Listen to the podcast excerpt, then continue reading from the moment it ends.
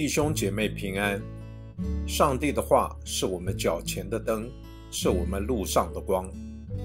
让我们每天以三读三祷来亲近神。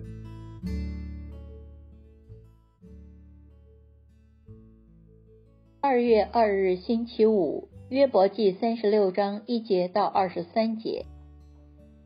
以利户继续说：“你再给我片时，我就指示你。”因我还有话要为上帝说，我要把我的知识从远处引来，我要将公义归给造我的主。我的言语绝不虚假，有全备知识的与你同在。看呐，上帝有大能，并不藐视人，他的心智能力广大，他不让恶人活着，却为困苦人伸冤，他的眼目不远离一人。却使他们和君王同坐宝座，永远被高举。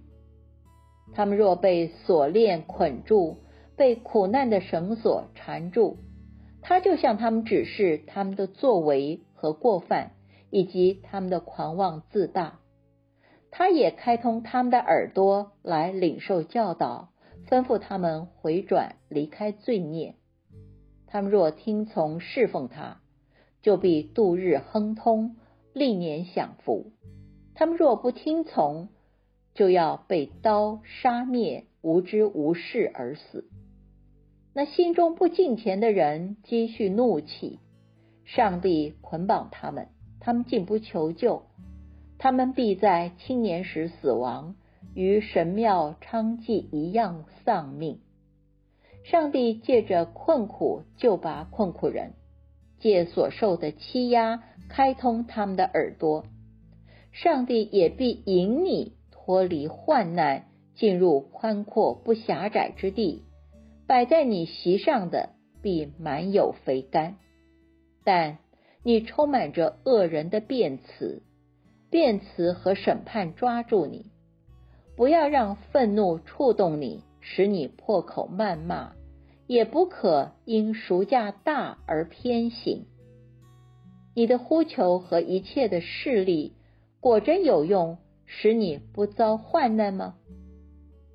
不要切慕黑夜，就是众民在本处被除灭的时候。你要谨慎，不可偏向罪孽，因你选择罪孽过于苦难。看哪。上帝因他的能力而崇高，有谁像他那样做教师呢？谁派定他的道路呢？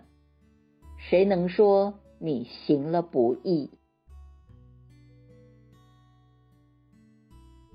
我们一起来默想今天的经文中，一个新的角色——以利户。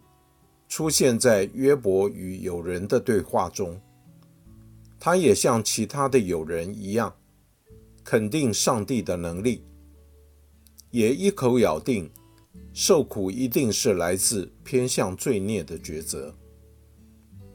他们同样以为自己可以为约伯莫名的苦难给出一个理性的答案，他们自以为可以完全明白。上帝伟大的心智，以为上帝的想法或形式不会脱离我们的思路、想象或理性。这种想法会让我们变得自以为意。当你要对人的遭遇进行论断时，或是当你对不理解的事下定论。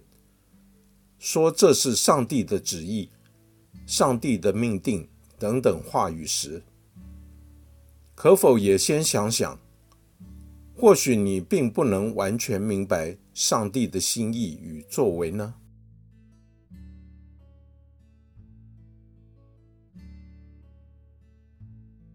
请默祷，并专注默想以下经文，留意经文中有哪一个词。哪一句话特别触动你的心灵？请就此领悟，以祈祷回应，并将心得记下。约伯记三十六章二十三节：谁派定他的道路呢？谁能说你行了不义？